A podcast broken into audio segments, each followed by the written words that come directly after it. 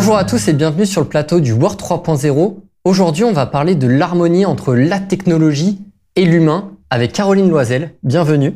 Bonjour Alexis. Tu es conférencière, tu es auteur du livre euh, Dites du futur des RH et du management. Tu es en fait une experte des ressources humaines et aussi du futur of work. Est-ce que tu peux nous présenter ton parcours?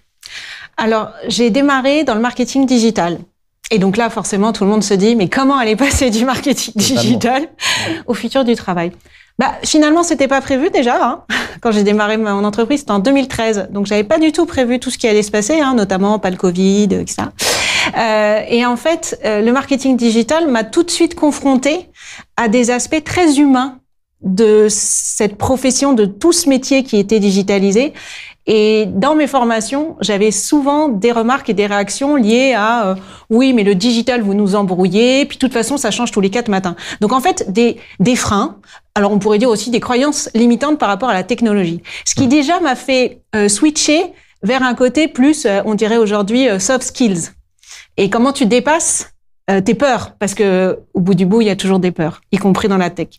Et puis, bah, au fur et à mesure, j'ai été amenée à travailler sur des, des, parcours de formation qui englobent à la fois euh, un changement business, mais aussi un changement culturel, des nouvelles façons de travailler. Et c'est notamment avec le groupe euh, TF1 qu'on a accompagné avec le Hub Institute entre 2015 et 2018-2019, donc vraiment pendant une grande période. Et puis bah, le Covid est arrivé, et là effectivement, on a encore accéléré un aspect qui est la transformation des métiers des RH. Moi, j'ai vécu de l'intérieur la transformation des métiers du marketing quand j'étais en CDI pendant 15 ans qui se digitalisait. Et quelque part, dix ans après, euh, bah, l'expérience euh, consommateur est mmh. devenue l'expérience collaborateur. Donc, je suis arrivée comme ça, finalement, euh, à réfléchir sur ces sujets.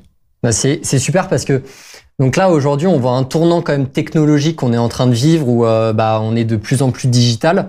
toi, en fait, quelles sont les tendances technologiques aujourd'hui que tu vois les plus influentes dans le marché du travail? Alors pour moi, il y en a deux. Euh, la principale euh, qui a démarré et qui s'est énormément accélérée évidemment avec la pandémie, c'est tout le déploiement des outils collaboratifs. Donc évidemment avec les visios, avec euh, du klaxoon, etc., qui nous mmh. permettent évidemment de travailler à distance. Donc pour 30% des salariés aujourd'hui en France qui potentiellement ont des, ont des missions euh, télétravaillables, euh, ces outils collaboratifs sont arrivés comme une déferlante. Ça change quand même déjà quelques aspects, notamment au niveau du lien entre les collaborateurs, mais aussi le lien avec l'organisation et le sentiment d'appartenance. Et puis aujourd'hui, ça n'aurait échappé à personne, hein, il y a un petit truc qui est sorti qui s'appelle l'IA générative depuis novembre l'année dernière, euh, où là, on est encore dans une autre dimension. Parce que là, on n'est plus dans des outils collaboratifs. On est dans des outils qui potentiellement peuvent remplacer, suppléer, accompagner, influer nos capacités cognitives.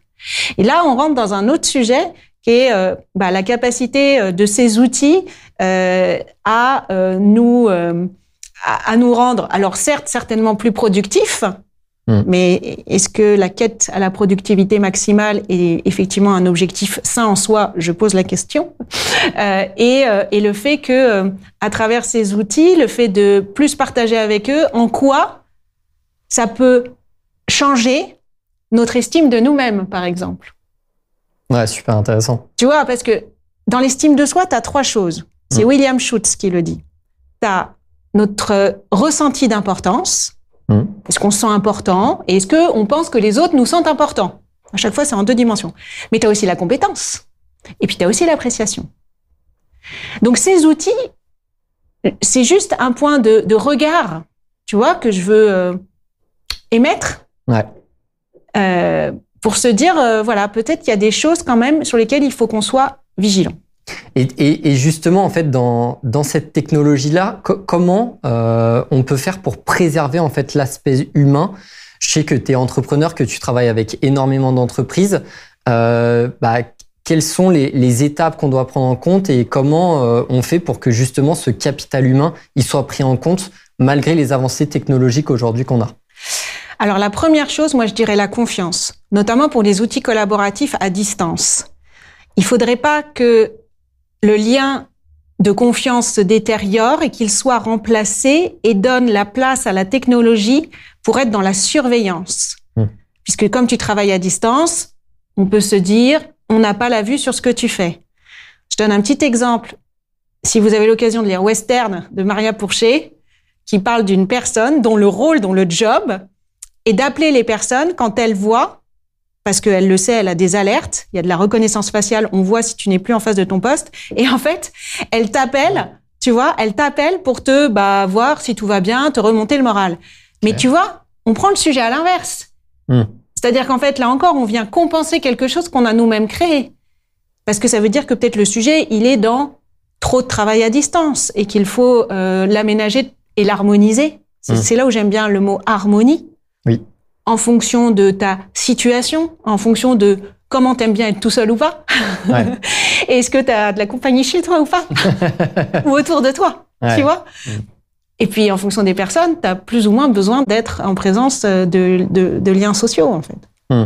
Donc, en fait, si je comprends bien, c'est que demain, euh, le rôle des, des, ressources humaines, ce sera aussi euh, bah, d'accompagner ce capital humain, d'avoir un peu plus de valeur euh, d'empathie, pragmatisme ou, ou, quoi que ce soit. Et, et, comment tu peux faire en sorte que justement ces, ces valeurs-là soient de plus en plus présentes dans, dans les entreprises?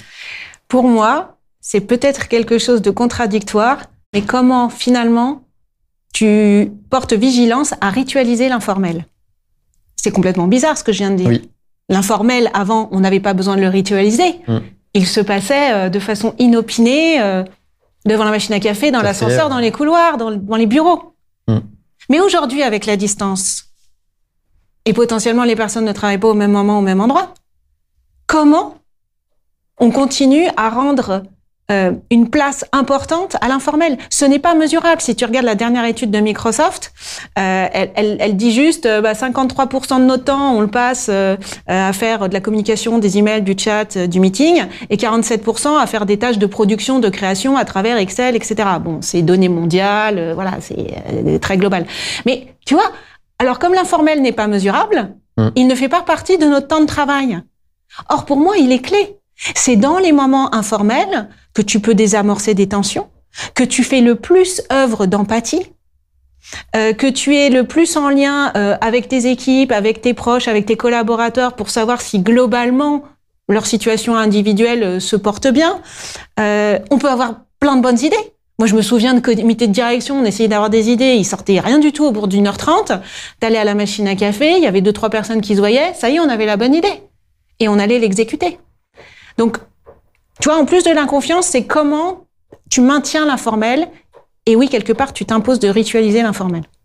C'est vraiment très, très intéressant parce que c'est vrai que c'est là où euh, on, on, se dit que les meilleures décisions sont prises et où l'innovation est la plus présente en fait dans une entreprise, la machine à café ou des choses comme ça. Donc, euh, c'est, et c'est vrai que le télétravail aujourd'hui n'y participe pas, mais il faut essayer de créer justement une mouvance autour de ça pour faire en sorte que justement des moments informels puissent se créer de manière euh, à distance ou, quoi que ce soit. Et je crois que dans, dans ton livre, euh, t'en, t'en parles beaucoup. Aujourd'hui, quels sont les, les, principes stratégiques que tu, que tu recommanderais à une entreprise? Bah, Tu vois, tout ce que je viens de dérouler, j'ai l'impression que c'est la stratégie du bon sens. Hmm. Et la stratégie du terrain. Euh, de, se, de, de, se réappuyer sur euh, ce que euh, Marie Jaoda, en 1929, elle a appelé les fonctions latentes du travail. Ne pas oublier ça. Alors bien sûr, la fonction universelle et basique du travail, c'est d'avoir un salaire. OK. Mais au-delà de ça, c'est quoi? C'est structurer notre temps. Il faudrait pas que la technologie elle nous empêche de structurer notre, temps. Quand je parle avec des amis, des proches qui me disent bah en fait le lundi matin, je passe une demi-journée à sélectionner les réunions auxquelles je vais assister parce qu'en fait euh, j'ai tout mon planning sinon qui est chevauché etc parce qu'on m'a envoyé plein de meetings, ce qui n'arrivait pas auparavant. Avant la pandémie, il n'y avait pas ce sujet. Là, on, potentiellement, on peut être rempli de réunions. C'est tellement simple de faire un agenda, de dire pouf pouf, euh, il faudrait que telle personne soit ici. Euh, donc euh, voilà, que, la technologie ne, ne, vienne pas, tu vois, empiéter trop sur la structuration de notre temps, qu'elle ne vienne pas euh, empiéter non plus sur ce qu'on a dit un petit peu tout à l'heure, notre capacité de socialisation. Demain, imaginons, je travaille à 50% avec ChatGPT. Mmh. Est-ce que je vais parler aux gens de la même façon? Parce que la façon dont on doit s'adresser à ChatGPT, on commence à voir, il y a des modes d'emploi, etc. Est-ce que ça va pas déformer la façon dont je te parle là, tout de suite, maintenant? Hum. Il y a des gens qui commencent, tu commences à voir le voir dans le fil de discussion, des gens qui s'interrogent là-dessus.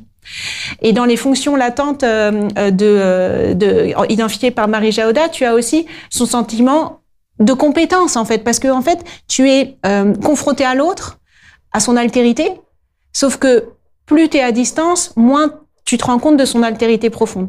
Donc tu vois, l'informel, c'est aussi à distance, comme tu le disais. C'est euh, juste préférer euh, passer un coup de fil de temps en temps, plutôt que euh, envoyer un, message WhatsApp, tu vois. Mm. Moi, parfois, avec mes clients, je préfère envoyer un vocal sur WhatsApp que mm. faire un email.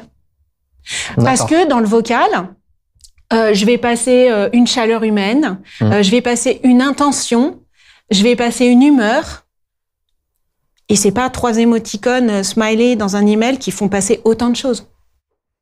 C'est vrai, c'est tout à fait vrai. Je vais, je vais plus utiliser la, le, le, vocal maintenant. non, parce qu'en plus, tu vois, dans le vocal, malgré tout à distance, tu nourris euh, le lien de confiance aussi, tu vois, mm. à travers la voix que tu portes et la façon dont bah, tu dis les choses. Bon, même si on peut mettre ça en perspective, mais c'est aussi un gain de productivité euh, parce que euh, bah, écrire un message, en fait, ça peut être très long le temps de se relire, etc. Alors qu'à la voix, c'est très rapide en fait. Et c'est là où tu vois la technologie, il faut être vigilant parce que si ChatGPT demain écrit plus vite ton email, tu vas avoir encore tendance à écrire un email. Oui.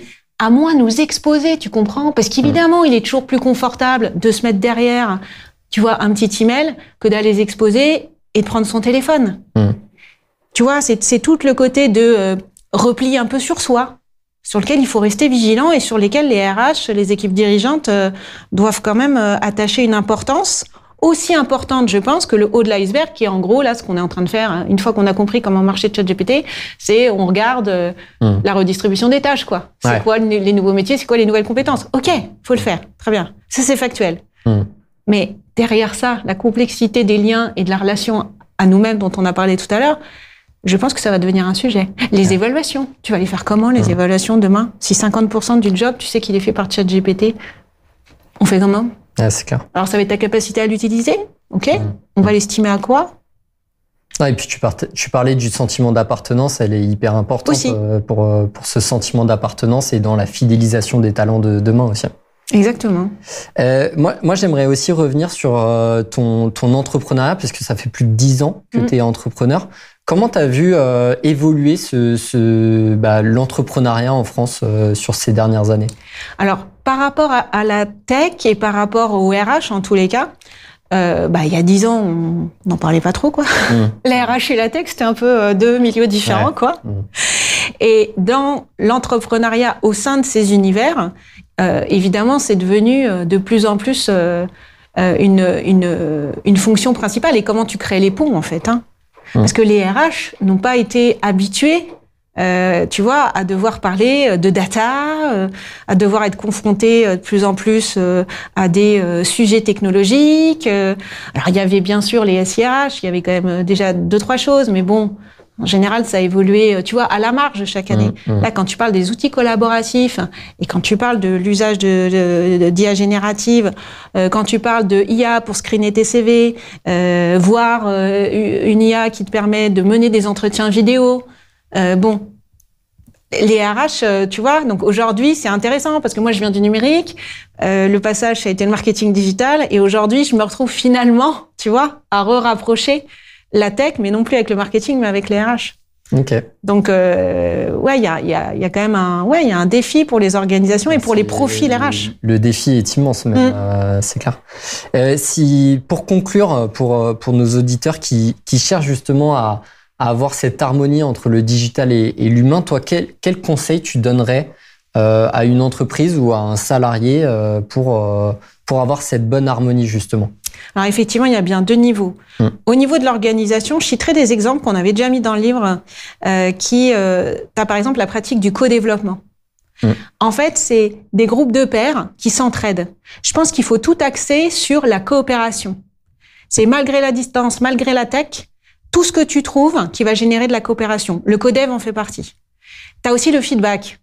Je suis pas la mieux placée pour en parler. Je laisserai Stéphane Mouriot et je vous laisserai le soin de lire son fabuleux livre ou de voir une de ses fabuleuses conférences sur le feedback, qui est un art, l'art de la conversation mmh. et, l'art du fait de faire grandir quelqu'un à travers le feedback que tu vas lui donner et l'art aussi de se faire grandir en sachant recevoir un feedback parce que ça va dans les deux sens. Voilà, ça serait les deux éléments. Il y en a d'autres évidemment, mais codev et feedback déjà, si dans une organisation euh, ces cultures elles sont là, ça peut quand même pas mal changer les choses. Et puis, bah, à titre individuel, euh, alors je vais te dire, là, je suis assez euh, carré. C'est euh, planifier ses temps hors connexion. Je pense qu'on en est là aujourd'hui. Mm. Si tu te les imposes pas, c'est tellement addictif. Il y a tellement de réseaux. Ouais. Ouais, parce que ça fait le lien avec l'harmonie entre la vie privée et la vie professionnelle aussi. Exactement. C'est euh, pouvoir déconnecter de et, allouer du temps en fait à sa vie personnelle aussi. Exactement. Mm. Et donc là, on est plus dans, euh, tu vois, s'empêcher d'eux. Oui. Euh, pour pouvoir retrouver. Mm. Et je fais pas ma vieille dinosaure. Euh, nous sommes des animaux sociaux. Hein. On aura, pas moi qui l'ai dit, c'est Aristote.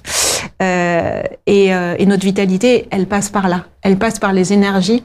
Elle passe par le fait que on est biologiquement euh, plein d'hormones et que ces hormones, elles sont liées à la confiance notamment, qui va nourrir l'ocytocine. Euh, elles sont liées à des circuits de récompense, des célébrations de ce qu'on a fait, de nos succès, qui qui va nourrir la dopamine de mémoire, si je me trompe pas. donc voilà, donc il y a, y a vraiment, tu vois, ces liens Mm. en vrai, in real life, comme, comme on disait avant, euh, qui sont structurants, quoi. Ok, bah merci beaucoup en tout cas, Caroline. Merci, Alexis. Et quant à nous, on se retrouve sur notre chaîne YouTube ou euh, notre page LinkedIn pour retrouver l'ensemble des interviews War 3.0.